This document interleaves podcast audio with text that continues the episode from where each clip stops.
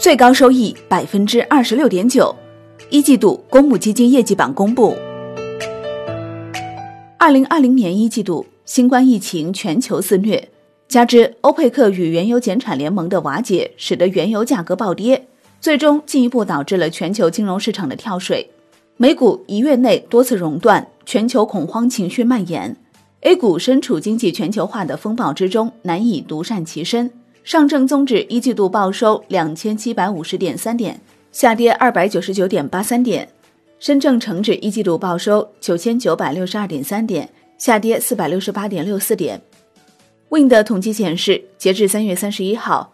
全部基金平均收益率负百分之零点八一，各类基金平均收益率涨跌不一，以另类投资基金的平均收益率最高为百分之二点四三，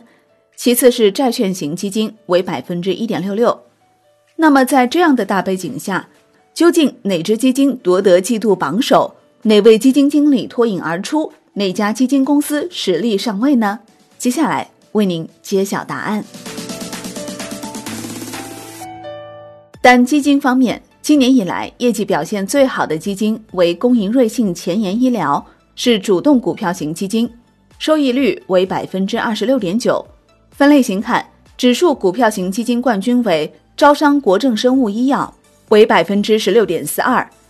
混合型基金冠军为华夏乐享健康，是百分之二十五点八一；债券型基金冠军为民生嘉盈嘉盈，是百分之十二点二。主动股票型基金中，工银瑞信基金包揽一季度前三名桂冠，由赵贝管理的工银瑞信前沿医疗、工银瑞信养老产业分别以百分之二十六点九和百分之二十五点四二的收益率夺得一二两名。排名第三的是谭东涵管理的工银瑞信医药健康 A，百分之二十三点九一。值得注意的是，主动股票型基金平均收益率为负百分之零点五，并未能够取得正收益。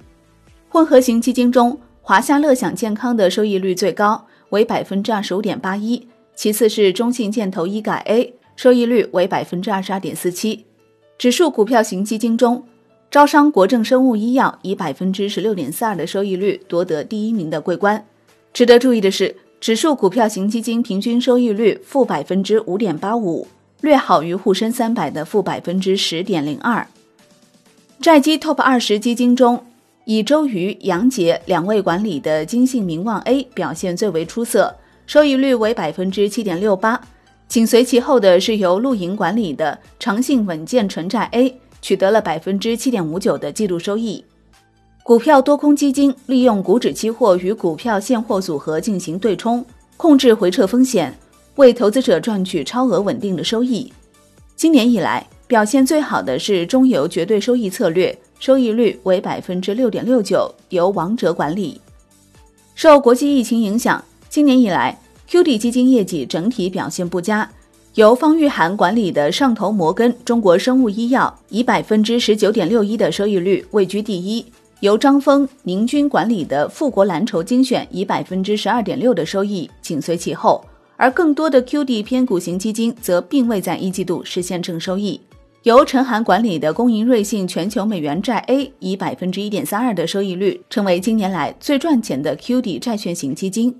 自二零一七年底首批 FOF 产品问世以来，历经两年多的发展，多家基金公司在 FOF 产品方面坚持了稳健布局。由张歌武管理的招商和悦稳健养老一年 A 以百分之三点四七的收益率位居第一。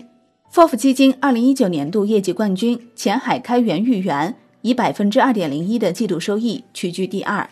在万德主动量化基金分类全部两百只基金中，表现较好的分别是中海量化策略。长盛医疗行业和银华医疗健康 A 收益分别为百分之十六点七七、百分之十六点五一和百分之十二点九九。医疗主题基金今年以来走势喜人，在一季度相对惨淡的外部环境下，走出了自己的独立行情。在万德医疗主题基金分类全部八十四只基金中，表现较好的分别是工银瑞信前沿医疗、工银瑞信医药健康 A 和中信建投医改 A。收益分别为百分之二十六点九、百分之二十三点九一和百分之二十二点四七。消费是一个永恒的投资主题，衣食住行是人类社会最基本的需求，具有很长的生命周期。加上消费升级的总体趋势，未来行业将不断涌现出好的投资机会。由李小溪管理的华泰柏瑞消费成长以百分之十四点八四的收益率领跑其他基金。二零二零年作为五 G 发展的关键年，三大运营商均有不同程度的发展预期。根据二零一九年年报，移动预计今年净增五 G 用户七千万，电信预计新增六千到八千万，联通预计新增五千万，意味着到今年年底，我国五 G 套餐用户有望达到两亿。万德根据基金持股偏好进行划分，由邱景明管理的广发新经济基金业绩表现最佳，收益率为百分之十八点六。半导体概念今年以来收益颇丰，万德根据基金持股偏好进行划分，其中黄兴亮管理的万家行业优选基金业绩表现最佳，收益率为百分之二十点八二。我们选出各家旗下偏股主动型基金今年以来业绩最好的三只基金，求平均收益。